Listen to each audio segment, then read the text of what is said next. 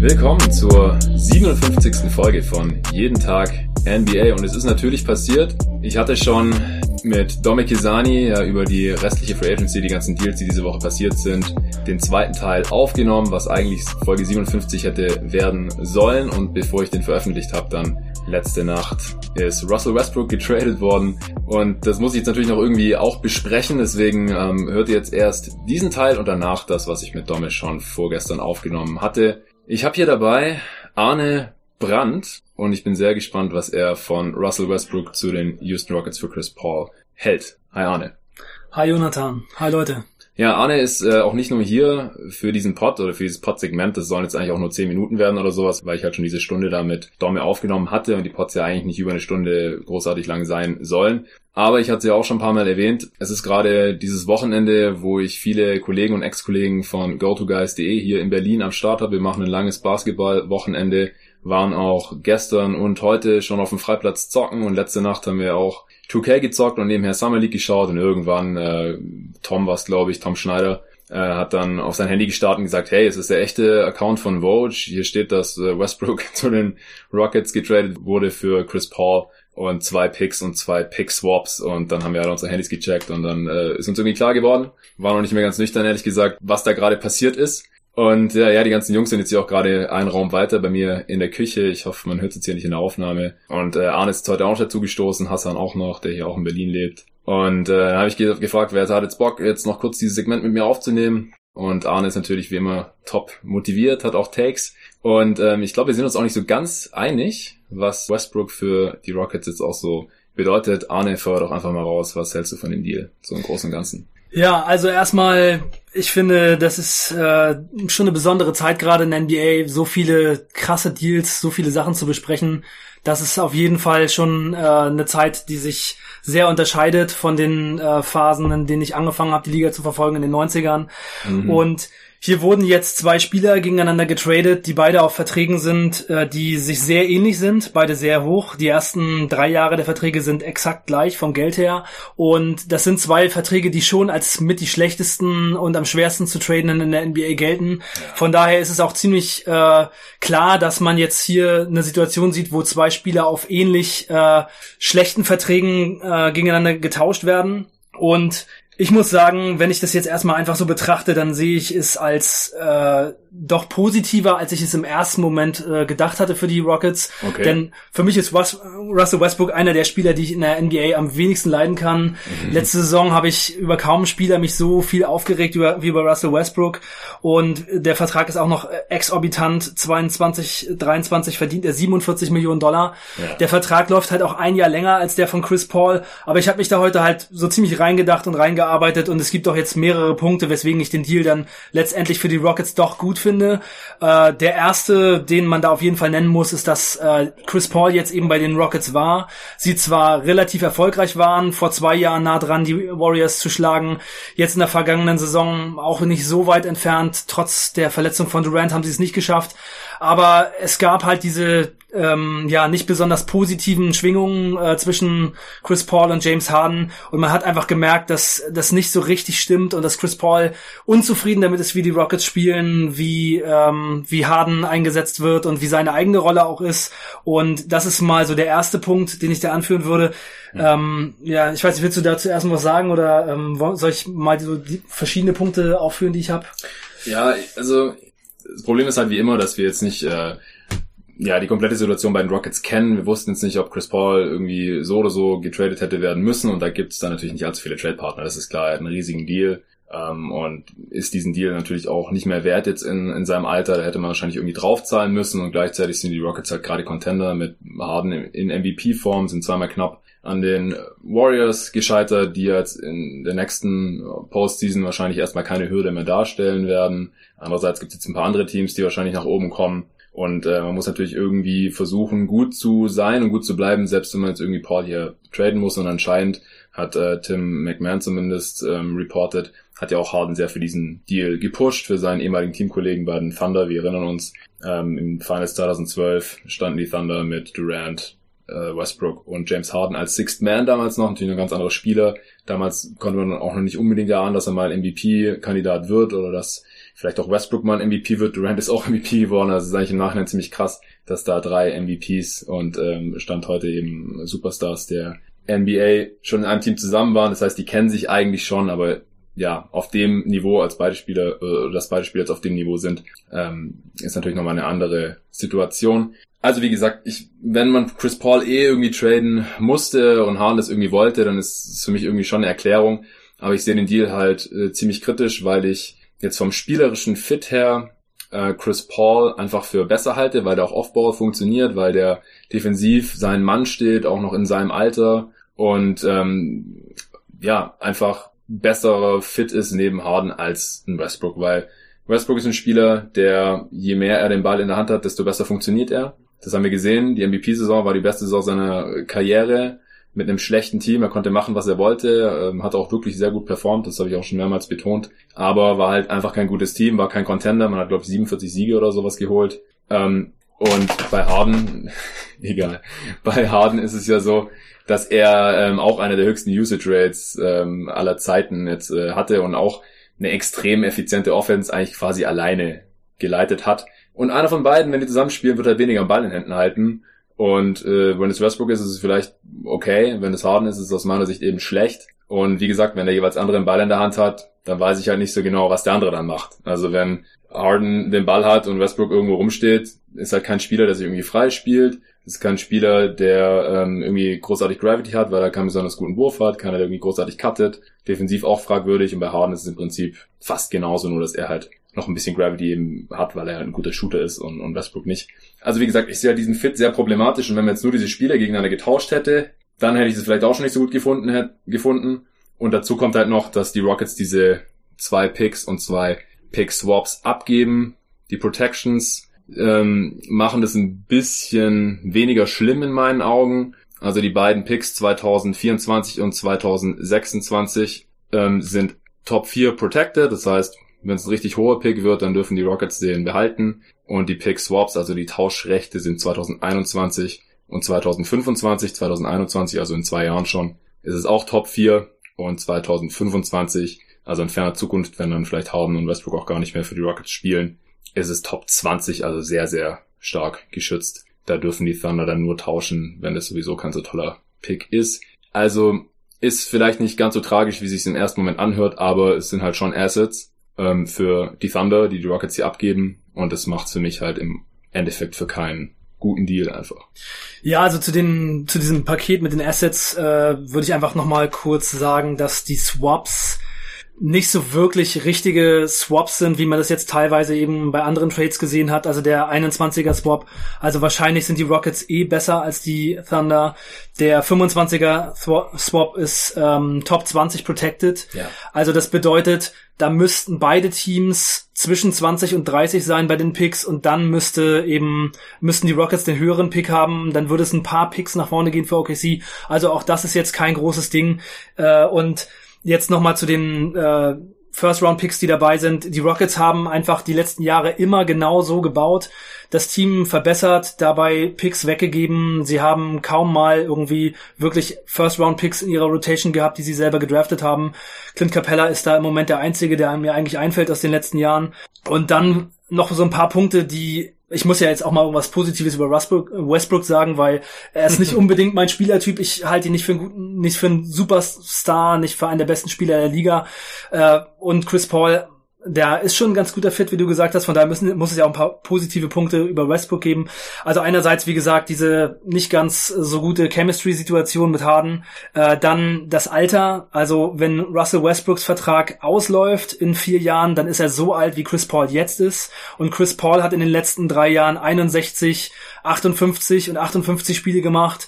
War auch vor zwei Jahren in den Playoffs verletzt. Also da gibt es schon ein ziemlich großes Risiko, gerade weil es bei ihm auch immer so muskuläre Sachen sind, dass das vielleicht in Zukunft schlimmer wird und dass man vielleicht viel weniger für dieses Geld bekommt als jetzt gerade noch. Ähm, und bei Westbrook ist es eben so, der hat in den letzten äh, Jahren 80, 81, 80, 73 Spiele gemacht. Also selbst wenn man davon reden kann, dass seine Athletik weniger wird mit der Zeit. Äh, das ist einfach ja bei jedem Menschen so, gerade bei jemandem, der so abhängig davon ist wie bei Westbrook, sehe ich ja. trotzdem die Gefahr nicht so groß, dass es da zu äh, sehr großen Problemen kommt, äh, denn Availability ist auch äh, sehr, sehr wichtig eine sehr wichtige Ability. Ja, genau. genau, also von daher, das ist für mich eine, eine sehr wichtige Sache. Und dann einfach nochmal zum Fit jetzt auch mit, mit James Harden und den Rockets. Also ich habe heute nochmal ziemlich äh, intensiv mir angeguckt, wie es letzte Saison funktioniert hat bei Westbrook und auch in den Jahren vorher. Und Westbrook war jetzt in der vergangenen Saison ähm, schon äh, ein positiver Spieler, wenn er mit der Starting Five auf dem Feld war bei den Thunder und auch wenn er mit Paul George auf dem Feld war, plus 5,5 mit Paul George äh, zusammen ähm, und ähm, nehmen wir das Starting 5 plus 5,5 mit Paul George plus 8,1. Also, und das war ohne besonders viel Shooting. Ich sehe einfach schon die Möglichkeit, auch wenn man jetzt die letzten Jahre bei den Thunder sieht, die hatten nie gute Schützen dabei. Also wirklich in den letzten Jahren, ich habe geguckt, das Team ja. hatte immer so wenig Shooting. Ja. Kyle Singler, Anthony Morrow, Leute, die man eigentlich kaum spielen kann, waren dann immer so mit die besten Schützen. Abrinas und ähm, jetzt zum Beispiel in der letzten Saison eine Lineup, die sie hatten mit Westbrook, Abrinas, Paul George, ähm, dann ähm, äh, Grant, Jeremy Grant und Adams, die hatten äh, plus 11,8 und das war vielleicht so die beste Shooting-Lineup. Also ich glaube einfach, dass wenn man Westbrook in diesen Rockets-Kader reinpackt, mit viel Shooting um ihn herum, dass er einfach nochmal eine bessere Saison spielen kann und auch dann vielleicht weniger selber werfen muss, sondern einfach seine Athletik und diese Schnelligkeit und auf jeden Fall ja auch das Auge, das er hat, nutzen kann, um die anderen einzusetzen. Und dann wäre es doch eigentlich genau der Fit für ihn, denn Russell Westbrook ist eben ein Spieler, der äh, One-on-One -on -one immer noch an seinem Gegenspieler vorbeikommen kann und dann eben die Schützen bedient.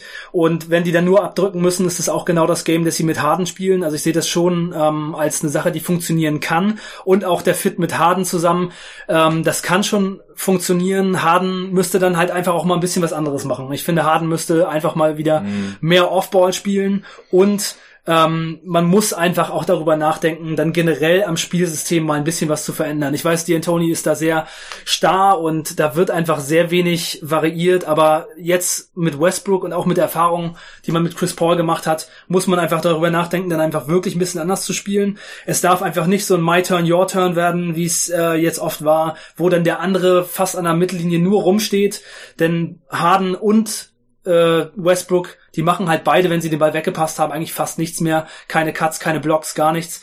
Ähm, das geht auf jeden Fall nicht, dass man da zwei Spieler hat, die es so machen. Von daher ist es ein sehr großes Fragezeichen, aber als unmöglich sehe ich es eben nicht an.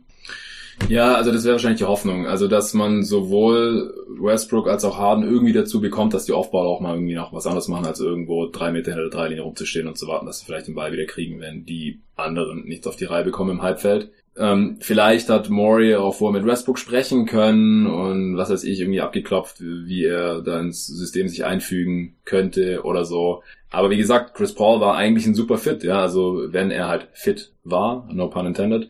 Ähm, du hast ja gerade vorgelesen, wie viele Spiele er immer so verpasst hat pro Saison und dann halt den Playoffs war auch immer die Frage, bleibt er fit? Ähm, jetzt in den letzten Playoffs hat er auch nicht mehr so performt wie in, in, in der Vorsaison, aber wie gesagt, da hat er sich halt verletzt gehabt. Ähm, mit Chris Paul hat man 65 Siege geholt und das ist halt schon eine Messlatte. Klar, Chris Paul hat jetzt abgebaut und er hätte wahrscheinlich auch die kommenden Jahre immer weiter abgebaut. Kann mir auch vorstellen, dass Westbrook jetzt vielleicht in der kommenden Saison athletisch vielleicht noch nicht unbedingt weiter abbaut. Er hat auch immer wieder Knie-OPs gehabt und so, das muss man vielleicht auch im Auge behalten.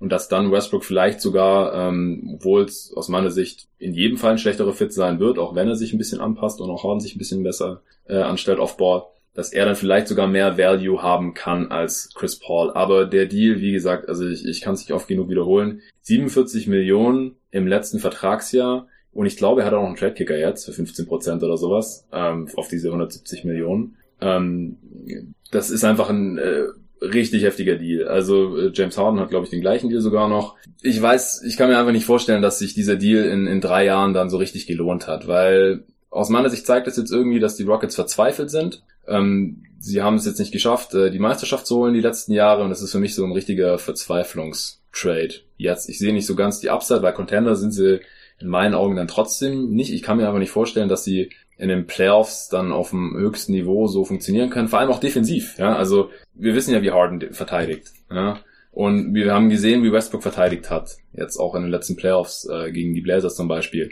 Die beiden dann im Backcourt, wie willst du das ausgleichen? Das, das kann Capella nicht allein ausgleichen, das kann PJ Tucker nicht ausgleichen. Eric Gordon ist noch da. Und so, ich finde auch so unendlich viel Shooting haben die Rockets gar nicht mehr im Kader jetzt. Also Tucker nimmt die meisten Eckendreier der Liga, aber es ist auch nicht super konstant. Gordon ist noch da. Aber das ist auch ein bisschen streaky Shooter. Harden selber natürlich noch. Westbrook selber ist keiner. Das ist ganz klar der schlechtere Schütze als äh, Chris Paul. Wer ist da noch da? Also Austin Rivers oder so. Ähm, ja, aber Daniel es ist, House. Aber es ist äh, trotzdem äh, 350 Prozent mehr Shooting als die Thunder in Saison hatten. Also da war ja wirklich Paul George eigentlich der einzige vernünftige Schütze so ungefähr. Ne? Also mm.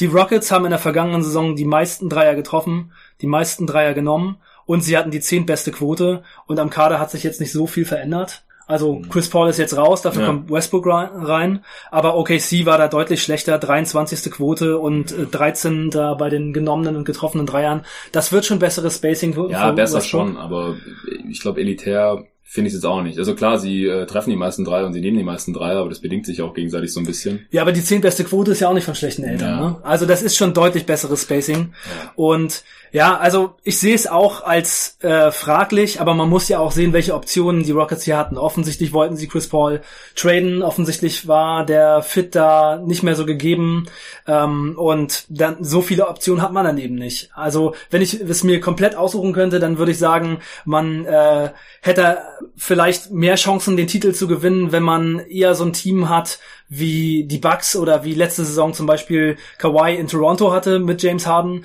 wo wirklich ähm, viele Spieler um ihn herum sind, die gute Defense spielen, die Würfe treffen äh, und wo einfach nicht ein anderer Star neben ihm spielt, der nicht passt, sondern man einfach eine ausgeglichene Mischung hat, die wirklich zu Hardens Spiel passt. Aber das eben jetzt herzustellen mit dem Kader, den man hat, ist eben sehr, sehr schwer. Sowas muss man normalerweise über Jahre aufbauen. Und Daryl Morey ist eben jemand, der immer versucht, Stars zu holen, der immer versucht, irgendwie Star-Talent reinzukriegen. Und jetzt ist eben hier Russell Westbrook der nächste Versuch. Also eine Sache, die ich dem Ganzen noch abgewinnen kann, ist, ähm, mit äh, Paul, da hätten sie jetzt in der nächsten Saison, finde ich, auch die bessere Chance gehabt, vielleicht weit zu kommen, den Titel zu gewinnen. Ähm, also ich hätte es auch eigentlich gerne gesehen, weil die Warriors waren das Team, das sie schlagen wollten. Sie waren die letzten Jahre schon mit am nächsten dran, vielleicht am Titel. Und jetzt sind die Warriors weg und das Team dann nochmal spielen zu sehen, wäre für mich einfach nochmal die logische Konsequenz gewesen. Aber andererseits über die nächsten drei Jahre oder über die nächsten vier Jahre dann eben mit Westbrook sehe ich dann doch die Ceiling etwas höher als mit Chris Paul.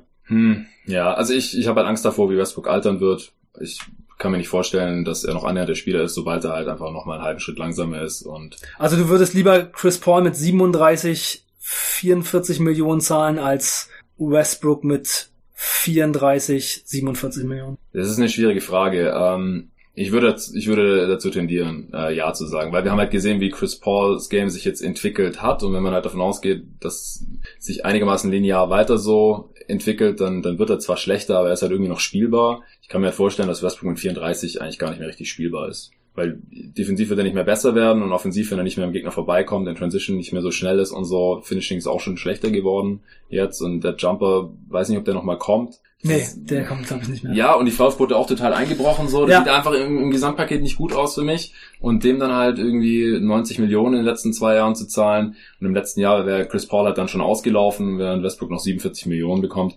und dann ähm, gibt man halt auch die Picks raus, okay, die sind geschützt, aber ja, also es ist ja, kann halt schon auch dann 2025 äh, oder was 2026 äh, 2026 2026 äh, der fünfte Pick werden oder sowas, wenn man Pech hat und der ist dann halt weg. Ähm, und ich weiß halt nicht, ob sich dann gelohnt hat. Also wie gesagt, das, das wird, kann man raushauen, wenn man dann sagt, okay, man hat jetzt einen Contender. Wie gesagt, den Paul George Trade, den fand ich gut für die Clippers, weil die haben jetzt ganz klar einen Contender und die haben Paul George und Kawhi in ihrer Prime und das ist ein guter Fit und da kann man die ganzen Picks mal rausballern. Selbst ähm, wenn manche von den Picks dann halt in der Periode liegen, wo dann Kawhi und Paul George vielleicht gar nicht mehr im Team sind, dann hat es sich gelohnt, weil man hat wahrscheinlich ein paar Jahre um Titel mitgespielt, wenn nichts dazwischen kommt. Aber das sehe ich jetzt halt bei den Rockets ehrlich gesagt nicht so richtig. Also ja, ich sehe es einfach kritisch, wie gesagt, dass ähm, Westbrook den Ball viel in der Hand haben wird, ich sehe da nicht wieder ein Weg dran vorbeikommt und dass ähm, der Ball aus den Händen von dem besten oder einen der zwei, drei besten Offensivspieler in der Liga genommen wird. Ja, ja, es ist definitiv so. Also ich habe heute sehr, sehr viel darüber nachgedacht und meine äh, Wahrnehmung des Ganzen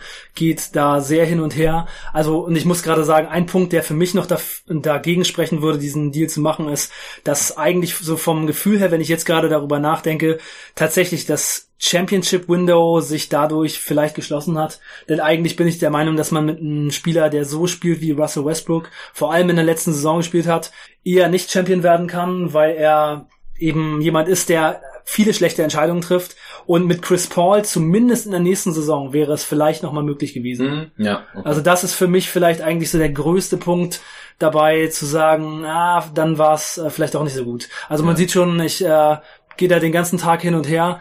äh, also das, das für die Championship-Chancen, ähm, die in der nächsten Saison meines Erachtens mit Chris Paul einfach noch da gewesen wären, ist es dann eben doch nicht so gut. Und wenn das Championship-Window sich dadurch schließt, dann muss man vielleicht doch einfach sagen, dass der Deal insgesamt eher nicht gut war für die Rockets. Für die Kohle. Ja, ich habe auf Twitter auch schon geschrieben, dass ich mir gar nicht sicher bin, ob man für Westbrook überhaupt noch ein Asset zurückbekommen sollte, vom Value her, oder dass man einfach nur froh sein sollte, wenn halt jemand äh, diesen Deal aufnimmt. Und jetzt haben sie halt Assets dafür bekommen. Deswegen auf jeden Fall guter Deal für die Thunder, muss man halt auch nochmal sagen. Äh, das haben wir jetzt noch gar nicht so wirklich beleuchtet. Es steht jetzt auch noch im Raum, dass Chris Paul eventuell weitergetradet wird. Da ist dann halt auch die Frage, wer nimmt den und gibt da noch jemand was äh, für ab? Es, die meisten Teams stehen jetzt und haben jetzt auch nicht so die Flexibilität, da mal kurz 38 Millionen aufzunehmen oder so. Aber für Sam Presti natürlich mal wieder genial in der Situation. Jeder wusste jetzt, dass Westbrook wahrscheinlich getradet werden wird. Noch zwei Picks und zwei Pick-Swaps, auch wenn sie protected sind, rauszuholen, weil die Thunder haben jetzt gerade die größte Sammlung an Picks und Pick-Swaps der gesamten Liga und können jetzt halt wirklich in den Rebuild gehen.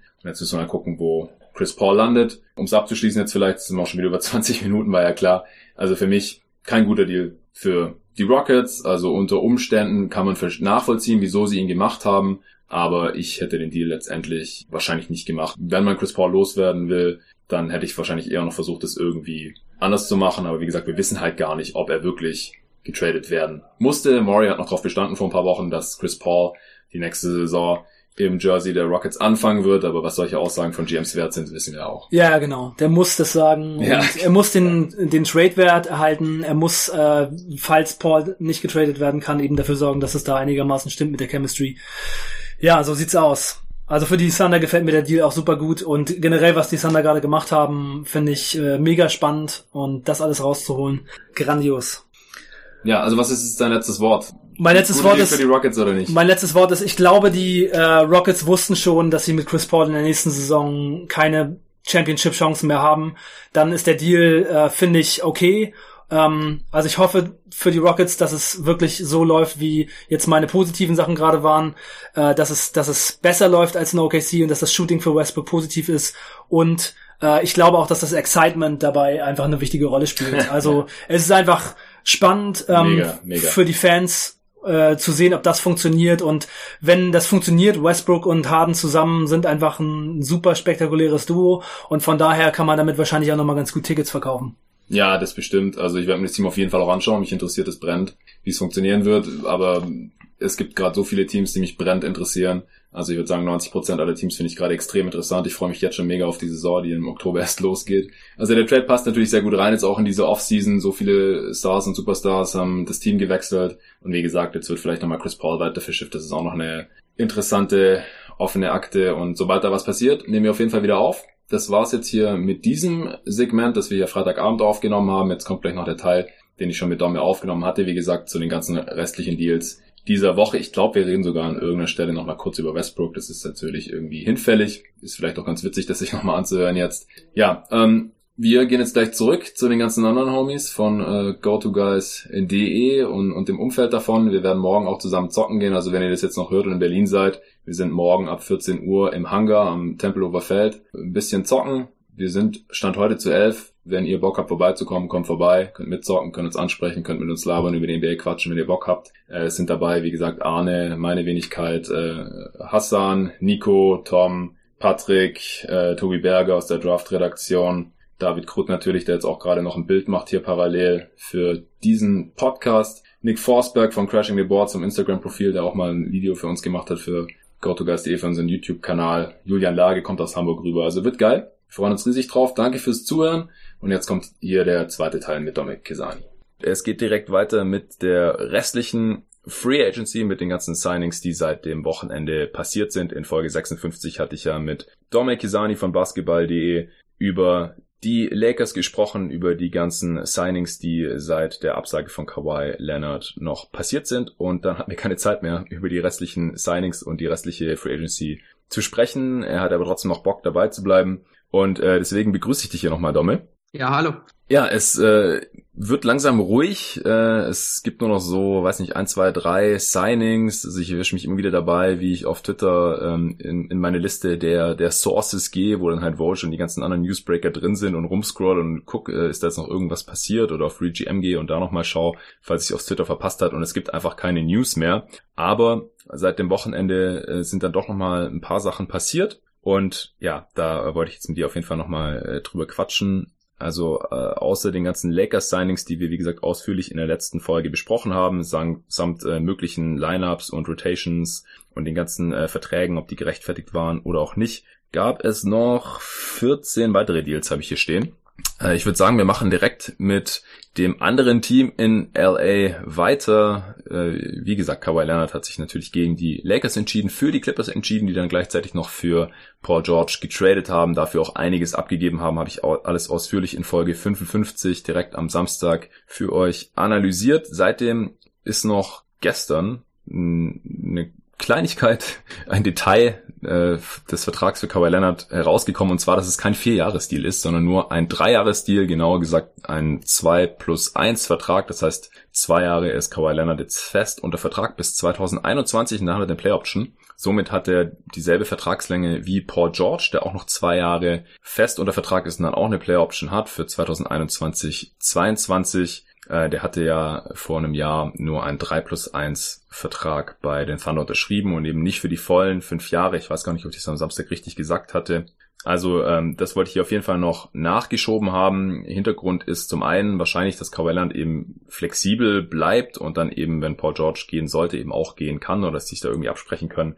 Und zum anderen auch, dass äh, Kawhi Leonard eben 2021 dann zehn Jahre in der Liga war und da dann für äh, ein höheres jährliches Gehalt eben 35 Prozent des Salary Caps unterschreiben kann. Das heißt, er kann dann aussteigen und einfach nochmal ein bisschen mehr Kohle reinholen. Wenn er dann bei den Clippers länger bleiben sollte, dann ähm, hat er da noch keine vollen Bird-Rechte nach zwei Jahren, sondern nur die Early Bird-Rechte. Das heißt, wenn er dann erst nach drei Jahren äh, wieder für die vollen fünf Jahre unterschreibt, dann könnte er das meiste Geld verdienen. Also das meiste Geld kann er verdienen, nochmal zusammengefasst, wenn er jetzt in zwei Jahren aussteigt, für nochmal ein Jahr ähm, unter Vertrag ist und dann für die vollen fünf Jahre unterschreibt. Ähm, hast du da noch einen Kommentar zu, nochmal zu, zu den Clippers, erstmal zu, zu äh, Kawhi oder auch zu Paul George? Ähm, ja, ich würde mal sagen, dass dadurch die Free Agency 2021 nochmals spannender werden könnte. Eben die beiden, LeBron kann aussteigen, Janis wird Free Agent, wenn er nicht den Supermax unterschreibt. Also ich glaube, die New York Knicks werden darauf wieder hinarbeiten. Ja. Ähm, und nee, also ich glaube, es war auch vom finanziellen her klar, es gibt immer das Risiko, dass er sich wieder verletzen kann, aber ja, so ein Risiko hat doch irgendwie jeder Spieler und vom finanziellen Aspekt her eben war es eigentlich die Optimallösung, weil er dann nachher entweder für vier Jahre unterschreiben kann. Oder eben, wie du sagst, nochmal für ein Jahr und dann die fünf Jahre. Also ich glaube, er und sein Team haben sich da einfach die Optionen offen gehalten und sie haben natürlich auch dadurch, ja, wie es LeBron eigentlich immer gemacht hat, immer noch so ein bisschen den Druck auf das Clippers-Management, eben weil das Management weiß, wenn man die nächsten zwei Jahre nicht weiterhin gute Arbeit macht, dann könnten theoretisch beide Spieler gehen. Und ja, so hat man, so hat Kawhi, sage ich mal, einfach so ein bisschen noch das Heft in der Hand, im Gegensatz dazu, wenn er jetzt für vier Jahre unterschrieben hätte. Ja, Genau. Also nochmal ganz kurz vielleicht zur Free Agency Class 2021, dass man da die Vorstellung hat. Du hast es gerade schon ein paar Namen genannt. Natürlich die beiden Clippers Free Agents. Janis, LeBron kann aus dem Vertrag aussteigen. Noch ein paar andere ältere Stars können aus dem Vertrag aussteigen. Ich würde allerdings bezweifeln, dass sie es machen, weil sie halt gut verdienen. Chris Paul wird, glaube ich, nicht auf seine knapp 40 Millionen verzichten. Genauso wenig Blake Griffin auf seine knapp äh, gut 34 Millionen. Gordon Hayward kann aussteigen. Äh, nee, der, der Vertrag läuft auf jeden Fall ab. Der ist dann Free Agent. Äh, genauso ähm, Mike Conley, DeMar DeRozan. Also wie gesagt, die sind zu dem Zeitpunkt dann alle schon äh, bisschen älteres Semester. Ähm, gut Anfang 30. Deswegen weiß ich auch nicht, wie begehrt die dann noch sein werden 2021, aber es gibt auch noch ein paar andere jüngere Spieler, die dann Free Agent werden. Otto Porter Jr., Drew Holiday, Rudy Gobert, Anthony Davis ähm, steht jetzt noch mit drin, aber das ist ja Quatsch. Ähm, wenn der, der nächstes Jahr dann ähm, Free Agent wird, kann er natürlich auch direkt für länger unterschreiben und das äh, nehmen wir jetzt mal Stand heute an, denn sonst hätten die Lakers ja nicht so viel für ihn abgegeben.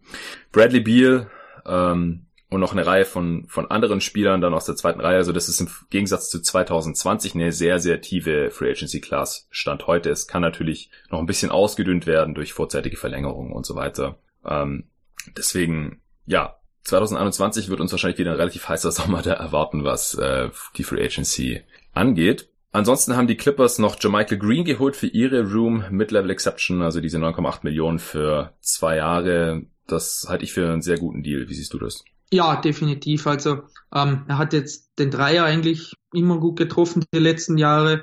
Defensiv geht es klar, denn da haben sie eigentlich auf den größeren Positionen doch ein bisschen derzeit den Nachteil. Eben Subac ist kein wirklich, oder ist kein guter Defender, da wurde er auch von den Warriors vom Feld gespielt. Harrell fehlt, fehlt auch so ein bisschen die Größe, um die ganz, ganz großen zu verteidigen. Also ich mhm. glaube, er bringt er bringt den Clippers einfach eine gewisse Flexibilität auch in ihren Lineups und da macht man eigentlich nichts falsch damit. Ja, genau, also gerade als äh, Small Ball Fünfer Alternative, äh, Stretch Fünfer dann in dem Fall finde ich ihn auch gut. Er hat jetzt bei den Clippers 8 3 auf 100 Possessions genommen, so viel hat er noch nie genommen in seiner ganzen Karriere, sind zwar nur 24 Spiele, also relativ kleine Sample Size, aber er hat auf jeden Fall 41 Prozent getroffen. In äh, den Playoffs hat er dann auch viel statt Subac gespielt, auch die letzten Spiele dann gestartet und so gegen die Warriors ja, also ich denke, je nach Matchup dann ähm, wird er halt mehr oder weniger Spielzeit sehen. Ich glaube, Harold ist halt gesetzt so als äh, siebter Mann von der Bank. Äh, das klappt einfach auch extrem gut mit Lou Williams, die haben eine gute äh, Chemie da am Laufen und Subac. Ähm, du hast es gesagt, er ist ein schlechter Defender. Also meinst du jetzt nur gegen Smallball oder im Allgemeinen? Ja, ich glaube, gegen, gegen größere Center kann Subac schon spielen. Da sehe ich jetzt nicht Probleme. Aber ihm geht einfach ein bisschen der Footspeed ab und das ist dann nach Switches oder wenn er generell an den Perimeter rausgezogen wird, ist das kritisch und ja, in den Playoffs ein Matches sucht und da sehe ich dann Green gerade auch in den kleinen Lineups einfach besser geeignet. Okay, ja, ich denke auch, dass es Matchup abhängig sein wird. Ich gehe stand heute davon aus, dass äh, Subac, der auch entsprechend bezahlt wurde, 28 Millionen für vier Jahre. Ich glaube, den hatte ich auch noch nicht besprochen im letzten Pod. Äh, ich schaue gerade nochmal. Nee, hatte ich noch nicht besprochen. Vor dem Hintergrund, was hältst du denn von dem Deal für Ivica Subac? Ja, ähm, ich bin ein bisschen Fan von ihm, eben auch wegen äh, seiner Lakers-Zeit. Ähm, ja, es sind sieben Millionen im Jahr, sind jetzt, sage ich mal, nicht wenig. Ähm, aber die Clippers konnten ihn ja mit den Bird Rights halten. Ja. Er hat sicherlich noch Potenzial, also er ist ja erst zwei, er ist gerade erst 22 geworden, also und gerade offensiv ist er dann doch schon, gehört er eher zu den Skilled Big Men, also da sehe ich schon Potenzial. Defensiv muss einfach besser werden, auch körperlich fitter werden und dann glaube ich, könnte sich der Deal auszahlen, denn es sind ja jetzt, ja, sieben Millionen sind schon nicht wenig, aber jetzt auch nicht total überbezahlt, also das auf keinen Fall. Genau, also ich glaube, selbst wenn er nur ein Starter ist, der jetzt nicht unbedingt Starter-Minuten bekommt, äh, so wie wir das halt bisher bei den Clippers gesehen haben, oder selbst wenn er dann irgendwie in zwei, drei Jahren sich jetzt nicht so viel weiterentwickelt hat, wie man das jetzt gerade noch hoffen kann aufgrund seiner Jugend und dessen, was er eben schon gezeigt hat, dann ist er mit sieben Millionen trotzdem jetzt nicht gnadenlos überbezahlt. Also das äh, kann man dann schon mal wegstecken, denke ich auch. Und wenn er sich zu einem Starter, zu einem soliden Starter entwickelt, dann sind sieben Millionen halt auch ähm, relativ günstig. Okay, dann hätten wir die äh, Clippers hier auch schon abgehandelt. Also ich glaube, es wird niemand widersprechen, wenn man sagt, dass die Clippers aktuell der Favorit sind. Es hängt natürlich ein bisschen von Paul George ab. Ähm, ich habe jetzt auch gelesen, dass er zum Training Camp gar nicht fit sein soll, weil er eben hier diese Schulteroperationen hatte. Also er hatte da schon mhm. relativ schwere Verletzungen. Was hat er? Torn Rotator Cuff, glaube ich, gehabt und ein Torn Labrum in der anderen Schulter. Mir fallen jetzt gerade nicht die deutschen Begriffe für ein. Wenn es euch interessiert, was er genau da hatte, dann äh, könnt ihr das gerne googeln. Auf jeden Fall zwei relativ schwere Schulterverletzungen. Er konnte trotzdem noch spielen, deswegen habe ich jetzt eigentlich Hoffnung, dass er in der kommenden Saison wieder an seine letzte anknüpfen kann, aber es ist halt schon ein kleines Problem, zumindest wenn man halt in der Offseason überhaupt nicht trainieren kann, dann ich glaube, dass er jetzt dann auch nicht werfen kann aktuell. Und äh, da muss man gucken, wie er in die Saison kommt. Ich kann mir vorstellen, dass er geschont wird, dass Kawhi geschont wird, dass sie auch in der Regular Season jetzt hier nicht alles zerstören werden, dass sie vielleicht nicht mal den ersten Seed holen auch. Wobei die Clippers halt schon eigentlich tief sind. Rivers hat wieder gezeigt in der letzten Saison, dass er ein äh, guter Coach ist, sowohl in der Regular Season als auch dann in den Playoffs, wo man die Warriors ein bisschen ärgern konnte. Also ich sehe aktuell eigentlich im Westen kein Team, das jetzt ähm, an die Kaderqualität der, der Clippers rankommt. Gut, dann ähm, machen wir doch weiter äh, mit dem Trade-Partner der Clippers, und zwar die Thunder. Die haben zum einen Alec Burks und ich glaube auch Mike Muscala erstmal aus ihren mündlichen Vereinbarungen herausgelassen, denn äh, ich hatte es im letzten Pod schon angesprochen, die wurden natürlich unter der Annahme getroffen, dass man das Team zusammenhält um Westbrook und Paul George und man wieder um die Playoffs mitspielt. Das ist jetzt aktuell offensichtlich nicht mehr der Fall und dann will man hier natürlich auch nicht so viel äh, Luxury Tax zahlen und hat deswegen auch gleich noch Jeremy Grant zu den Nuggets gedumpt im Prinzip. Also man muss jetzt nicht draufzahlen oder so. Jeremy Grant hat ja einen soliden Deal und ist auch ein äh, ziemlich guter Spieler, den die Nuggets auch gut brauchen können. Deswegen haben die dafür einen 2020er First Round Pick abgegeben, konnten für ihn traden, weil sie noch eine Traded Player Exception hatten von diesem Wilson Chandler Deal, als sie äh, ihn äh, gedumpt haben im letzten Sommer. Deswegen äh, konnte man es hier machen. Und die Thunder sparen so 39 Millionen Luxury Tax und geben, wie gesagt, mit Jeremy Grant halt einen äh, sehr athletischen Spieler ab, der äh, ein guter Finisher am Korb ist, auch ein guter Defender ist, ein bisschen Ring beschützen kann auch als Forward und seine Dreier auch einigermaßen gut getroffen hat. Jetzt nicht so hohes Volumen nimmt wie richtige Stretch Bigs, aber immer 39 Prozent der Dreier getroffen, die er da jetzt genommen hat, trifft auch die Eckendreier mittlerweile ganz gut. Da muss man jetzt mal gucken, ob er das halten kann. Hatte ich auf Twitter auch ein bisschen diskutiert mit äh, Christian Orban von der Five und Tom Schneider von GoToGuys.de im Detail über äh, den Wurf von Jeremy Grant, was von seinen Quoten so zu halten ist. Unterm Strich würde ich sagen, oder würde ich davon ausgehen, dass er bei den Nuggets das daran anknüpfen kann, neben einem guten Passer wie Jokic. Und ja, ich ähm, halte das insgesamt für einen soliden Deal für beide Seiten. Wie siehst du das? Ja, also ähm, für mich zeigt der Deal auch einfach, wie offen der Westen ist, wie offen generell die Liga ist und dass sich einfach Teams, die in den letzten Jahren keine wirkliche Chance hatten, jetzt sich was ausrechnen, weil mhm. sonst tradest du im Endeffekt nicht einen First Rounder und eben der Pick ist ja bis 2022 nur eins bis zehn geschützt und im Normalfall sollte er jetzt schon im kommenden Jahr ähm, nach Oklahoma City gehen, denn ja. die Nuggets kommen, wenn da nicht der Verletzungsteufel zuschlägt, kommen sie in die Playoffs. Ja. Und ja, für mich zeigt das einfach, dass die Teams jetzt so ein bisschen das offene Fenster sehen. Und ich glaube auch, da passt Grant sehr gut zu ähm, Denver. Die hatten ja mit Millsap eben auch einen Spieler, ähm, der da beweglich war, der etwas Spacing bot. Also ich glaube, er, er passt da gut rein. Er wird ja auch nächstes Jahr kann er aussteigen aus seinem Vertrag. Ähm, was er, wenn er eine ordentliche Saison spielt, wahrscheinlich auch machen wird. Also ich glaube auch, wie du sagst, es ist für beide Seiten ein gutes Ziel. Die Thunder sparen enorm viel Geld. Also das ist schon beachtlich, wenn man mal überlegt, dass er nur, ja, was verdient er? 9 Millionen und die Thunder sparen im Endeffekt mehr als das Vierfache. Also das ist schon nicht schlecht und eben spielerisch passt er passt er gut bei Denver und Jokic rein. Also ich glaube, der Deal sieht derzeit für beide gut aus. Ja, und wie gesagt, das zeigt halt einfach nochmal, dass die Thunder hier jetzt offensichtlich sich nicht mehr im Win-Now-Modus sehen, äh, ohne Paul George. Und äh, mit den Trade-Gerüchten jetzt um Russell Westbrook, anscheinend arbeiten sie auch daran, dass sie ihn loswerden. Und dann, wie gesagt, muss man halt auch keine 40, knapp 40 Millionen für einen äh, Rollenspieler wie Jeremy Grant hier ausgeben, wenn man die Besitzer ist und in so einem kleinen Markt spielt wie eben Oklahoma City. Also wie gesagt, das ist halt nochmal hier so das letzte Zeichen, dass in den Thunder jetzt hier irgendwie äh, bei den Thunder jetzt auf jeden Fall Richtung Rebuild oder zumindest mal Retool geschaut wird. Gerade hier auch in dieser harten Western Conference. Ähm, ja, es bleibt auf jeden Fall auch spannend, was jetzt mit Westbrook passiert. Also stand jetzt ähm, Donnerstag äh, Vormittag ist Westbrook noch nicht getradet worden. Wenn er getradet werden sollte, dann gibt's natürlich auch nochmal einen Emergency Pot. Ist jetzt auch wieder typisch für die NBA. Ja, gerade hat sich Kawhi Leonard entschieden und es gab diesen äh, diese Hammermeldung am Samstag. Ähm, ist der nächste große Name im Raum und ähm, das könnte uns jetzt wirklich noch Tage und Wochen, wenn nicht sogar Monate beschäftigen, wo Russell Westbrook landen wird. Das hatten wir die letzten Sommer ja auch immer, dass es immer noch so einen Namen gibt, der irgendwie rumgeschwirrt ist, ähm, wenn nicht sogar noch mehrere Namen. Letztes Jahr war es eben Kawhi Leonard, bis er dann endlich getradet wurde,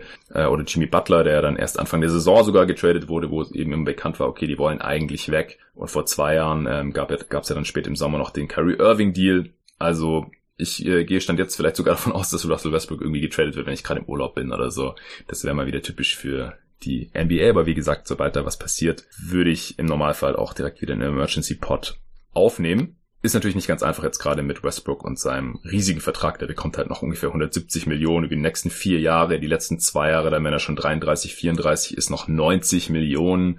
Das ist einfach grundsätzlich wahrscheinlich kein schlauer Move, den sich ans Bein zu binden. Für die Thunder war das, noch, war das noch irgendwie vertretbar, der Vertrag, weil er halt ja der Franchise-Player war, als die letzten Jahre ist der einzige, der geblieben ist ähm, von diesen starken Draft-Jahrgängen, von diesem Trio aus ihm, Durant und Harden damals. Er ist MVP geworden, hat sich für die Franchise entschieden und so weiter. Da kann man dann schon mal so einen Supermax raushauen als, als Dankeschön wenn er dann auch irgendwie bei den Thunder retired wäre oder sowas. Aber aktuell sieht es einfach nicht danach aus. Aber ich bin wirklich gespannt, ob es ein Team gibt, ähm, die sich dass sich äh, Westbrook hier holen möchte und ob die dann auch da irgend noch was für, für abgeben. Also ich kann halt sein Value gerade auch relativ schwer einschätzen. Denkst du, dass irgendein Team noch Assets abgeben wird in Form von irgendwelchen Picks oder jungen Spielern für Westbrook oder denkst du, die Thunder können froh sein, wenn jemand seinen Vertrag schluckt? Ähm, ja, ich glaube, also derzeit ist für mich schwierig vorzustellen, dass da jemand großartig was für Westbrook abgibt. Eben der Vertrag ist so gewaltig groß und seine Leistung jetzt in der letzten Saison war auch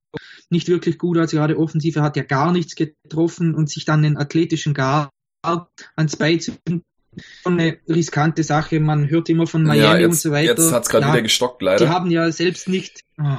Ja, ich, äh, ist nicht schlimm, davor war es okay, aber ähm, nach er hat gar nichts getroffen, kannst du vielleicht nochmal okay, ansetzen. Ja. Drei, zwei. Ja, er hat in den letzten Jahren oder zumindest in der letzten Saison jetzt nicht gut getroffen und sich dann einen athletischen Guard der eher schlechter als besser wird in den kommenden Jahren für die mhm. nächsten vier Jahre ans Bein zu binden, glaube ich nicht, dass da für die Thunder großartig Assets raus, ja, dass die da großartig Assets bekommen werden.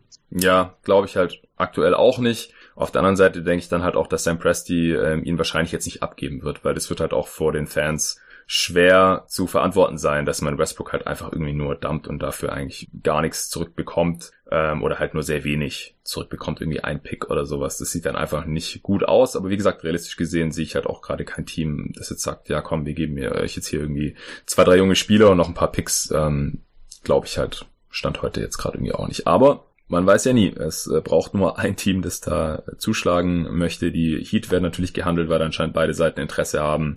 Die sind jetzt natürlich schon relativ asset-arm, äh, auch unter anderem, weil eben zwei ihrer eigenen First Round in den nächsten Jahren schon bei den Thunder liegen. Äh, die Knicks sind im Gespräch. Ähm, das wäre natürlich angesichts dessen, dass sie sich gerade mitten im, im, Rebuild befinden, auch nicht die beste Idee, sich jetzt hier so einen 30-jährigen ähm, Guard reinzuholen. Du hattest ja gerade schon seine Nachteile beschrieben äh, die Wolves sind im Gespräch, vielleicht gegen Andrew Wiggins oder sowas, aber da würde man halt auch nur einen schlechten gegen den anderen schlechten Vertrag tauschen und Westbrook ist halt einfach sehr viel älter als Towns und so. Also überzeugt mich alles jetzt nicht so zu 100 Prozent. Ähm, wo können wir denn weitermachen? Ähm, ich schau grad mal, Denver hat sonst nichts gemacht, die Thunder auch nicht mehr. Alec Burks hatte ich ja erwähnt, den haben sie rausgelassen. Der ist dann zu den Warriors gegangen fürs Minimum. Das äh, schadet natürlich nicht. Er ist äh, mittlerweile ein relativ erfahrener Spieler, der einigermaßen athletisch ist, der vielleicht auch sein Dreier einigermaßen gut treffen kann. Die Warriors haben einfach noch ein paar Wing-Spieler hier benötigt nach dem Abgang von Durant und dem Trade von Igodala. Ähm, Livingston haben sie jetzt auch entlassen. Dadurch sparen sie ein bisschen Geld. Der hatte ja schon mit äh, dem Gedanken gespielt, in Rente zu gehen. Jetzt habe ich gelesen, dass er vielleicht doch weiter spielen will. Also mal gucken, ob der nochmal irgendwo unterkommt als Wett. Ähm, die Warriors wollen natürlich trotzdem in die Playoffs und da äh, kann natürlich ein Spieler wie Alec Burks nicht schaden. Ansonsten haben sie noch ähm, Damian Jones getradet. Ähm, Center haben sie ja ähm, jetzt mit Willie Colley Stein auch nochmal einen reingeholt. Da kam jetzt nochmal raus, dass es über zwei Jahre ist und 4,4 Millionen. Das ist das Minimum. Also nicht nur ein Jahr. Das ist auch interessant. Ähm, ich weiß jetzt nicht, ob das zweite Jahr eine Player Option ist vielleicht, äh, dann würde das irgendwie Sinn machen. Ansonsten verstehe ich nicht, wieso er jetzt nicht nur ein Jahr fürs Minimum unterschrieben hat und dann nochmal den Markt testet. Und für Damian Jones haben sie von den Hawks Omari Spellman bekommen, ähm, die nach dem Jabari Parker Signing wahrscheinlich gedacht haben, dass es hier ein bisschen redundant ist. Spellman ist jetzt kein echter Fünfer, sondern wahrscheinlich eher ein Vierer, wo dann halt auch Jabari Parker zu Hause ist. Und ähm, dann hat man sich jetzt hier mit Damian Jones halt einen, richtigen Big reingeholt, einigermaßen athletisch, hat jetzt bei den Warriors aber bisher auch keine Bäume ausgerissen. Da hat ihn dann Kevin Looney auch aus der Rotation verdrängt, nachdem er sich verletzt hatte. Wie siehst du diese Moves der Warriors, also diesen Trade äh, Jones für Spellman? Da kannst du dann auch gerne gleich noch die Hawks-Seite mit beleuchten und das Signing von Burks. Ja, ich glaube, das Signing von Burks geht für mich klar. Du hast eh schon angesprochen, wer da als weg ist, gerade am Flügel. Ähm, dazu ist ja, fällt Clay Thompson jetzt auch noch, ich sage mal, mal sicher bis zum neuen Jahr aus. Also ja. ich glaube, da sind sie einfach, waren sie dünn besetzt, da wird mhm. es jetzt einige Minuten geben für Burks und fürs Minimum macht man da nichts falsch. Ähm, bei Spellman, ja, den haben sie erst letztes Jahr gepickt, also ja, war jetzt auch keine, war in Ordnung, jetzt auch nicht mega besonders. Die Hawks haben vielleicht auch jetzt nicht mehr das ganz große Vertrauen. Dafür Jabari Parker holen ist natürlich auch so eine Sache. Also das sind ja auch ähm, 13 Millionen für zwei Jahre. Das zweite Jahr ist eine Player Option. Ja. Also ja, ich meine, bei Washington war jetzt besser als bei Chicago, finde ich, ein bisschen. Aber es ist schon relativ viel Geld für ihn. Also ich hatte mir da früher viel, viel mehr von ihm erhofft. Natürlich die zwei Kreuzbandrisse. Also für mich ist es ein bisschen viel Geld, was da Atlanta investiert hat, aber es ist ja jetzt nicht so, dass sie ein Contender sind, also sie sind ja auch im, im Wiederaufbau mit den mhm. jungen Spielern. Da hoffe ich eher, dass er anderen Leuten, sage ich mal, nicht die Minuten wegnimmt. Ob er da jetzt ein, zwei Millionen mehr oder weniger verdient, ist, glaube ich, für die Hawks in ihrer Situation nicht so wichtig. Ja, das Glaube ich auch. Also ich weiß jetzt nicht, wieso man ihm jetzt hier noch eine Player Option im zweiten Jahr gegeben hat. Also ob er jetzt wirklich hier noch die Leverage hatte, zu diesem Zeitpunkt in der Free Agency das zu fordern oder zu bekommen, das sehe ich ein bisschen kritisch. Ich verstehe es, dass man als äh, junges Team, das jetzt zwar im Rebuild schon, äh, weiß nicht, beim zweiten Schritt vielleicht ist, äh, so wie die Hawks in der zweiten Saisonhälfte gespielt haben, ähm, hat hier nochmal so ein ja, Reclamation Project wie Parker eine Chance gibt und da dann halt vielleicht auch mehr als das Minimum investiert, finde ich schon okay. Also auch wenn es jetzt nichts werden sollte, dann hat man jetzt nicht unendlich viel Geld versenkt. Also diese ähm, 6,5 Millionen im Schnitt pro Jahr, die ähm, werden jetzt hier für die Hawks die nächsten zwei Jahre nicht den Unterschied machen. Aber ja, ich äh, finde es auch ein bisschen schade, halt gerade für die Rookies, weil die Minuten müssen ja irgendwo herkommen. Also Parker wird ja wahrscheinlich mindestens 20 Minuten oder so sehen, sonst wird man ihn nicht holen. Ähm, und die Minuten werden halt wahrscheinlich von DeAndre Hunter, Cam Reddish äh, und Co. abgehen müssen. Also anders geht's nicht. DeAndre Bambry ist auch noch da auf dem Flügel. Also das äh, kann funktionieren, muss aber nicht. Ich glaube, wir sind uns einig, dass Parker wahrscheinlich kein guter Defender mehr wird. Also vor einem Jahr haben wir uns ja noch über seine Aussage da lustig gemacht, dass man nicht dafür bezahlt wird in der NBA, wenn man Defense spielt, seiner Meinung nach okay, er hat jetzt hier 6,5 Millionen pro Jahr gekommen, da könnte man vielleicht mal Zusammenhang herstellen, wenn man Jabari Parker ist. Aber vielleicht bekommen die Hawks noch irgendwie hin. Also ich sehe sehe halt den Fit bei ihm nicht so. Also ich glaube, wenn er, John Collins und Trey Young zusammen spielen, dann dürfte das eines der schlechtesten defensiven Trios der ganzen Liga sein. Also egal, wer dann da noch daneben steht. Kevin Herter vielleicht noch, der jetzt defensiv auch kein Plus ist. Also das könnte abenteuerlich werden. Ja, also ich sehe es ein bisschen ambivalentes sein. Das wird man wahrscheinlich gerade schon raus. Ich finde es jetzt nicht schrecklich. Ich kann es irgendwo nachvollziehen. Ich äh, kann die Höhe des Vertrags in die Play-Option jetzt nicht ganz verstehen. Ich verstehe, dass man dann äh, Spellman wegschickt, ähm, der jetzt okay war, der von einem Jahr schon ein bisschen overdrafted galt, äh, da am Ende der ersten Runde. Mit Damien Jones hat man ja halt noch einen echten Big reingeholt, so als äh, dritten Center oder sowas. Ähm, kann man das kann man das schon machen. Er ist jetzt nicht mehr das, das, jüngste Talent oder sowas, aber hier ein bisschen Athletik auf der 5 kann, kann auch nicht schaden. Und ja, Sperman ist ein, ein Big, der seinen Dreier ganz solide getroffen hat. Das äh, kann bei den Warriors ja auch passen. Gut, äh, die Hawks haben sonst nichts mehr gemacht. Dann äh, sprechen wir vielleicht noch über das andere Team, das durch die Kawhi Leonard äh, Entscheidung natürlich massiv beeinflusst wurde. Sein altes Team, die Toronto Raptors, die mussten jetzt natürlich auch hier ein paar Löcher stopfen, nachdem Green und Kawhi Leonard hier auf dem Flügel wegfallen. Sie haben jetzt Stanley Johnson geholt, 7,5 Millionen, zwei Jahre, zweites Jahr auch eine Player Option. Äh, Rondé Hollis Jefferson kommt für ein Jahr und das Minimum, also zwei auch Reclamation Projects eigentlich, die ja mal zur Draft als ähm, hoffnungsvolle Talente galten, beide ja relativ kräftige Forwards, wo der Wurf einfach ein bisschen fehlt. Johnson nimmt die Dreier, trifft sie nicht. Hollis Jefferson nimmt sie eigentlich auch erstmal gar nicht. Ähm, beide eher für die defensive Seite des Feldes bekannt. Jefferson da noch ein bisschen beschlagener als Stanley Johnson, wie ich finde. Auch athletischer als Stanley Johnson. Trotzdem hat Johnson hier jetzt ähm, ja, das doppelte jährliche Gehalt bekommen. Außerdem hat noch Patrick McCaw gehalten, ja, der äh, einzige Spieler der Liga, der die letzten drei Jahre Champion geworden ist. Das heißt ja quasi im Umkehrschluss, dass die äh, Raptors jetzt wieder Titelfavorit sind. Dadurch, dass sie McCaw gehalten haben. Ich gehe mal davon aus, dass es das Minimum ist. Habe ich jetzt nichts dazu gefunden, aber mehr wird er nicht bekommen haben.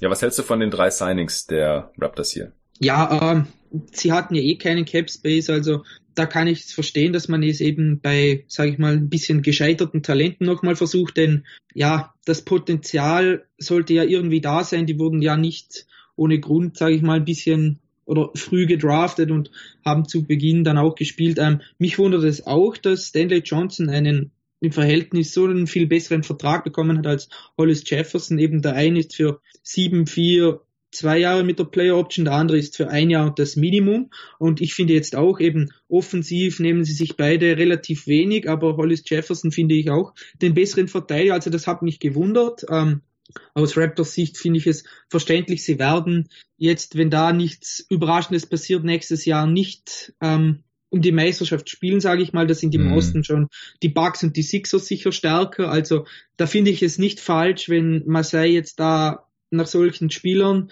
Ausschau hält. Mal schauen, ob es klappt oder nicht, denn sie haben ja ab nächsten Sommer haben sie ja, sind sie sehr flexibel, wenn da die ganzen Verträge auslaufen. Also in ihrer Situation finde ich es eigentlich verständlich, was sie da machen. Ja, ich auch. Also ich finde es jetzt auch keine schlechten Verträge. Als Daniel Johnson, wenn er nichts wird, ist es halt, tut es vielleicht ein bisschen weh, halt diese vier Millionen oder so in der folgenden Saison, weil er würde die Play-Option sicherlich ziehen, ähm, wenn er hier jetzt nicht ähm, irgendwie besonders überzeugen sollte. Aber das ist jetzt auch kein Betrag, ähm, der, der dann sonderlich wehtut. Ja, ich weiß nicht, was ich von dem Konzept halten soll, beide zu holen und dann noch Anunobi im Kader zu haben und Siakam. Ich finde die alle relativ ähnlich so vom Spieletyp her oder auch das, was sie eben verteidigen können, sind halt alles kräftige, ähm, eher größere ähm, Forwards, von denen ich halt maximal zwei nebeneinander spielen lassen würde. Ähm, die Raptors haben ja dadurch, dass sie Green verloren haben, aber auch eher noch ein Loch auf der zwei. Ich weiß nicht, ob man dann mehr Lowry und Van Fleet zusammen sehen wird, die dann halt eher ein bisschen klein sind. Das kann in verschiedenen Matchups dann auch problematisch sein. McCaw ist eigentlich auch kein Spieler, dem ich jetzt viele Minuten sehen geben würde. Und das Ding ist halt auch, dass ähm, alle genannten Spieler, also die drei neuen jetzt, Johnson, Hollis Jefferson, McCaw, Anunobi und Siakam alle einen wackeligen Dreier haben. Also vom Spacing her finde ich das offensiv eher problematisch. Also da kommen jetzt wirklich härtere Zeiten offensiv zu auf die Raptors, denn offensiv konnten sie jetzt weder Kawhi Leonard noch Danny Green irgendwie ansatzweise ersetzen natürlich. Also defensiv natürlich auch nicht, aber da schon eher offensiv sehe ich das hier ziemlich problematisch. Sie haben mit Matt Thomas noch einen ähm, Spieler jetzt äh, verpflichtet, der glaube ich, ganz gut schießen kann. Ich weiß nicht so viel zu ihm, aber das habe ich so ein bisschen mitbekommen. Also der dann vielleicht noch für die zwei als Shooter. Aber wie gesagt, ich glaube halt nicht, dass ähm, alle hier wirklich viel Spielzeit sehen können. RHJ, Johnson und Anunobi. Gut, wenn du da nichts mehr dazu hast, dann äh, gibt's noch ein paar Teams, die jeweils einen Move gemacht haben. Die können wir noch kurz besprechen. Und zwar haben die Mavs Delon Wright verpflichtet, drei Jahre 29 Millionen es sein. Ähm, er war Restricted Free Agents bei den Memphis Grizzlies, genauso wie man das auch schon bei Malcolm Brockton gesehen hat, hat Delon Wright aber kein Offersheet unterschrieben, so dass äh, sie die Mavs dann irgendwie warten mussten, ob die Grizzlies das jetzt matchen oder nicht, sondern sie haben sich mit den Grizzlies direkt abgesprochen und gesagt, komm, wir machen einen Sign and Trade, dann bekommt ihr noch ein bisschen was dafür. Man hat zwei Seconds nach Memphis geschickt und somit haben die Mavs Delon Wright sofort bekommen. Wie gefällt dir der Deal?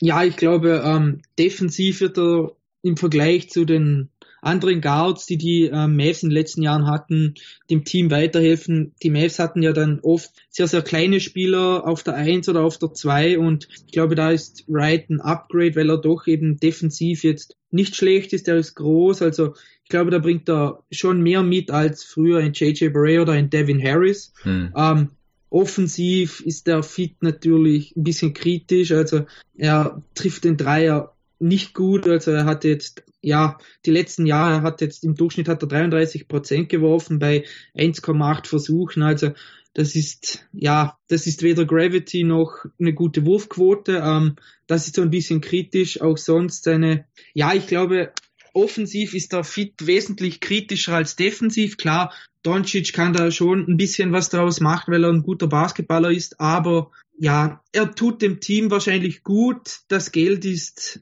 schon nicht schlecht, sage ich mal, für Wright, also eben fast 10 Millionen im Jahr. Das ist schon ordentlich dazu. Die Mavs noch zwei Second Rounder abgegeben. Also es, ja, ich finde, es ist kein guter Deal, aber auch nicht der schlechteste, den die Mavs diesen Sommer gemacht haben. Ja, genau. Also ich glaube halt auch, dass es ähm, defensiv ganz gut passen könnte. Ähm, man hat da jetzt eben ja relativ viele Optionen, was die Skillsets angeht auf den Guard-Positionen. Doncic, wenn man den damit reinziehen will als Playmaker, natürlich äh, Seth Curry, der quasi dem Skillset von Delon Wright so diametral gegenübersteht. muss man halt gucken. Also wenn man die spielen lässt, die Spieler haben halt alle irgendwo ihre Defizite, aber ich habe jetzt hier für die Mavs halt auch nicht mehr die ideale Lösung gesehen. Also Dylan Wright halte ich halt so vom Gesamtimpact her noch für den besten Spieler, den sie da kriegen konnten. Und ähm, dann ist es aus meiner Sicht auch okay, dass man den Grizzlies hier diese zwei Seconds gegeben hat. Ich halte ihn auch für besser als Tyus Jones zum Beispiel, den die Grizzlies sich jetzt hier eben reingeholt haben äh, als Ersatz für DeLon Wright. Er ist äh, jünger als DeLon Wright. DeLon Wright war ja einer der ältesten Rookies und ist deswegen jetzt halt auch schon entsprechend alt nach seinem Rookie-Deal. Ich glaube 27 ist er schon. Ähm, da passt Tyus Jones ein bisschen besser zur Timeline von den Grizzlies. Ja genau, 27 ist im April geworden, sehe ich gerade für die Grizzlies daher vielleicht ein guter Move, halt noch diese zwei Seconds hier einzuheimsen für DeLon Wright und sich dafür eben Tyus Jones reinzuholen, der jetzt 24 Millionen für drei Jahre bekommt. Die Wolves haben relativ schnell gesagt, dass sie es nicht matchen werden, was ich auch verstehen kann. Sie haben ja noch Jeff Teague als Starter und als Backup dahinter jetzt Shabazz Napier, der um einiges günstiger ist mit seinen 1,8 Millionen pro Jahr. Da verstehe ich dann schon, dass man dann jetzt nicht noch zusätzlich hier an Tyus Jones irgendwie 8 Millionen pro Jahr zahlen möchte. Das ist ein Backup-Gehalt. Sie haben Ja Morant jetzt, äh, Ja Morant jetzt gedraftet und ähm, haben jetzt quasi auf drei Jahre hin äh, auf jeden Fall schon mal äh, ein Backup im Kader. Der Anthony Merton hat man auch noch da. Ich denke, dass das ähm, insgesamt auch ein solider Deal für die Memphis Grizzlies war, hier Dylan Wright abzugeben, diese zwei Second Rounder zu bekommen und dann eben auf Tyus Jones zu gehen. Ja, also ich sehe das genauso wie du.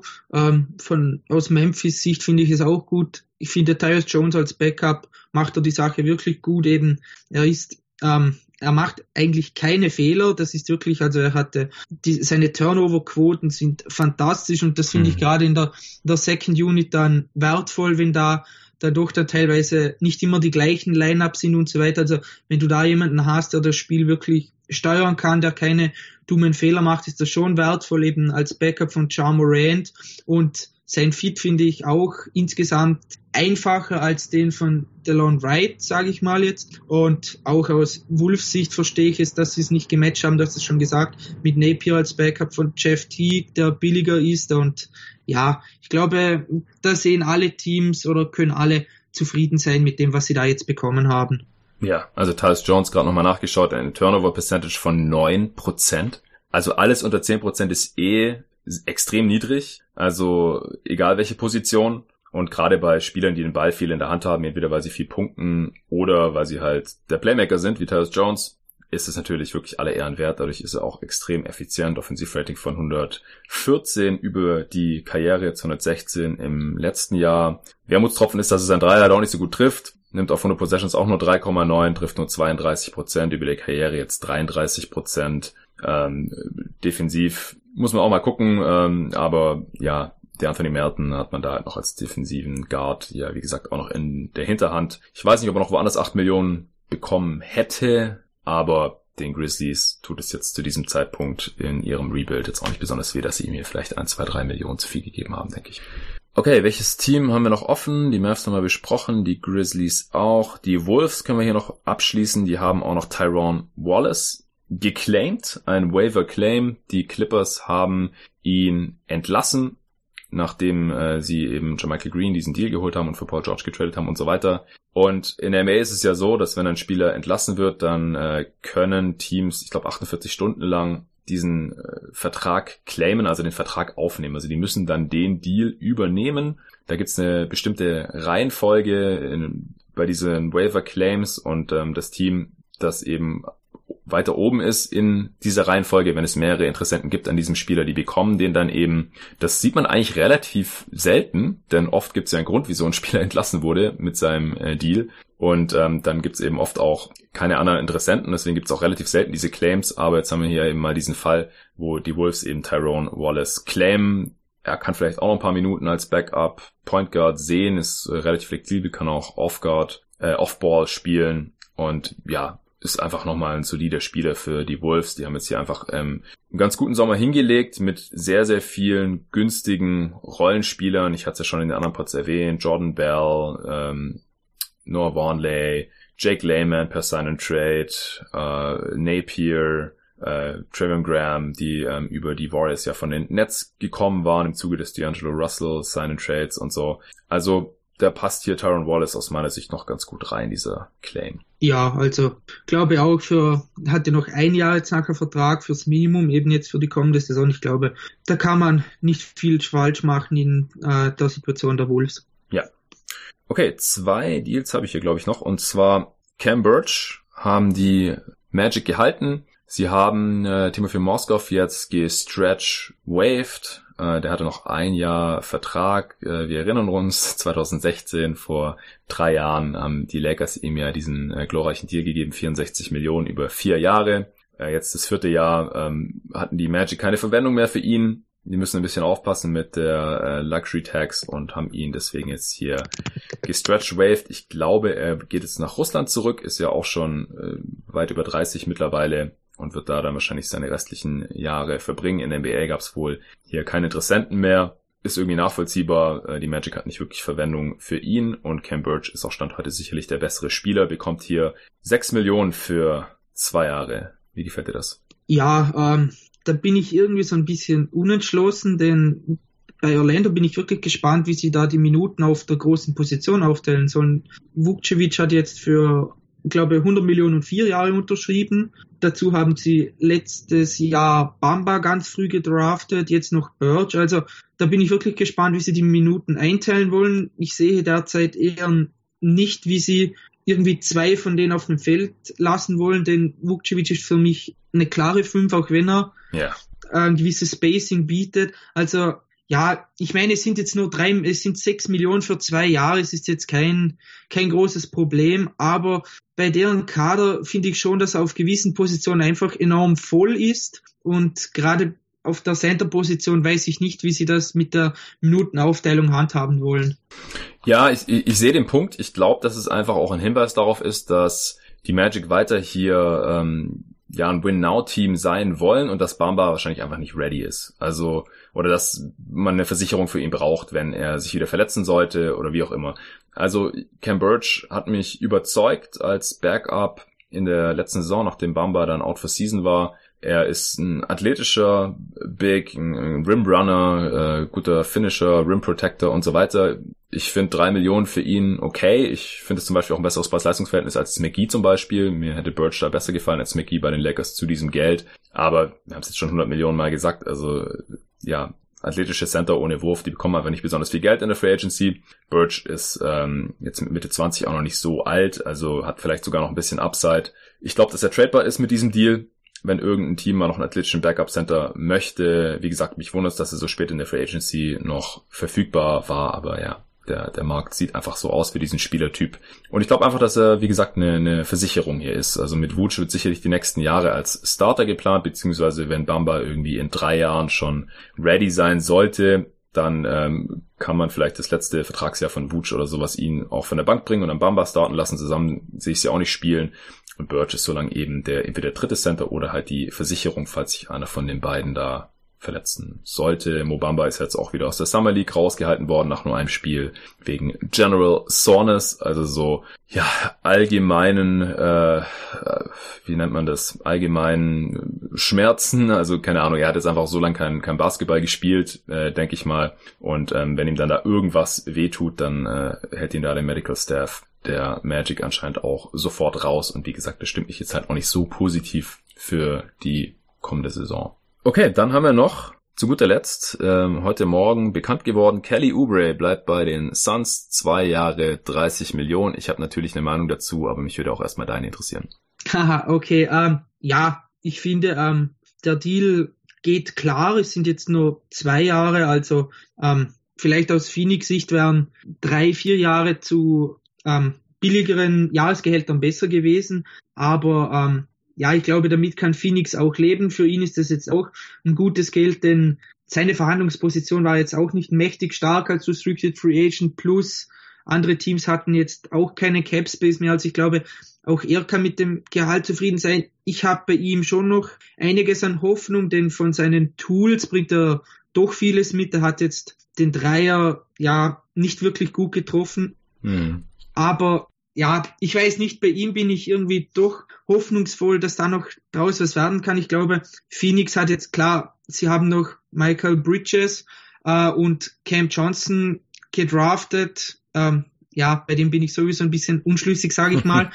ähm, ja, ich bei, glaube. Bei Johnson einfach, oder bei beiden? Nee, nur bei Johnson, bei okay. Bridges, das geht klar. Ja. Ähm, ja, ich glaube, der Deal tut den Suns nicht weh. Sie haben ihn jetzt noch zwei Jahre und da kann er zeigen, ob er sich weiterentwickelt oder nicht. Ja, also ich gehe mal davon aus, dass äh, Ubre am liebsten 60 für 4 Millionen gehabt hätte, äh, 60 Millionen für vier Jahre gehabt hätte. Also einfach dieselben Bezüge, nur länger. Aber zu diesem Zeitpunkt in Free Agency konnte ihm das auch niemand anderes mehr bieten. Äh, geschweige denn äh, konnte er irgendwo ein Offersheet unterschreiben, sodass die Suns es dann hätten matchen müssen oder sowas. Deswegen hat er einfach nicht die Verhandlungsposition gehabt. Jetzt hier für einen längeren Deal. Wahrscheinlich haben die Suns ihm auch mehr garantiertes Gehalt angeboten, eben über mehrere Jahre, dann zu niedrigeren Jahresbezügen. Ich weiß nicht, 48,4 oder sowas, 12 Millionen pro Jahr dann über vier Jahre.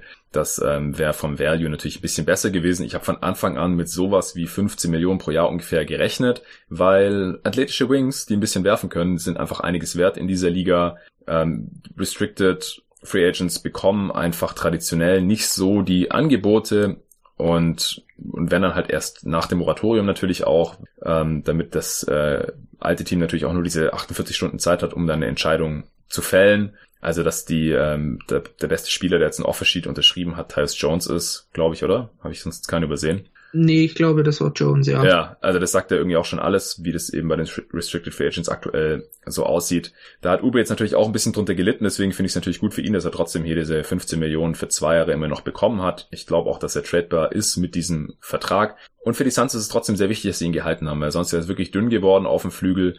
Und ich halte ihn auch sehr, sehr wichtig für die Kultur der Suns. Also die haben einfach ein bisschen lahmarschig gespielt, bevor er dorthin getradet wurde oft. Und er ist halt jemand, der kommt rein und, und ähm, ja, macht allen Feuer unterm Arsch und reißt alle mit, äh, Publikum, Mitspieler und so, weil er halt wirklich immer alles gibt. Und ähm, ja, wirklich enthusiastisch spielt, auch an beiden Enden Highlights produziert und so weiter. Der geschätzte Wizards-Experte, ähm, mit dem ich auch schon Previews aufgenommen hatte, Steffen Drüber von, aus dem Forum von GoToGuys.de, mit dem habe ich die letzten Jahre immer die Wizards Previews für GoToGuys Wired aufgenommen gehabt. Der hatte im äh, Forum damals geschrieben nach dem äh, Trade für Kelly Oubre. Kelly Oubre hält sich offensiv für Kevin Durant und spielt halt auch genau so. Das äh, stimmt. Ich muss da immer wieder drüber schmunzeln, äh, wenn ich Uber spielen sehe, weil er nimmt sich einfach Würfe raus, die er sich nicht rausnehmen sollte. Also irgendwelche Pull-Up-Jumper und so. Deswegen glaube ich, dass sein Dreier eigentlich Potenzial hat, im, im hohen 30er-Bereich getroffen zu werden. Er nimmt ja auch relativ viele, über 8 pro 100 Possessions, hat jetzt nur mit 33 Prozent getroffen bei den Suns, ungefähr über die Karriere 32%. Prozent. Da ist er konstant unterdurchschnittlich, sage ich jetzt mal. Aber wenn ihm jetzt Monty Williams irgendwie einbläuen kann, dass er einfach ein paar dumme Würfe weglässt, dann ist er direkt auch ein effizienterer Spieler. Ja, defensiv halte ich ihn für gut. Nicht der schlauste Defender, aber halt mit seiner Athletik und Mobilität ähm, ist er auch ein ganz solider Point of Attack Defender. Und ähm, ja, jetzt mit 23 oder jetzt seine Age 24 Season ist die nächste, hat er da sicherlich auch noch ein bisschen Luft nach oben. Er wird 24 im Dezember. Also ich find's, ich bin froh, dass die Suns ihn gehalten haben. Ich finde den Deal solide. Länger wäre mir lieber gewesen, aber so sind die Suns halt auch 2021 wieder extrem flexibel.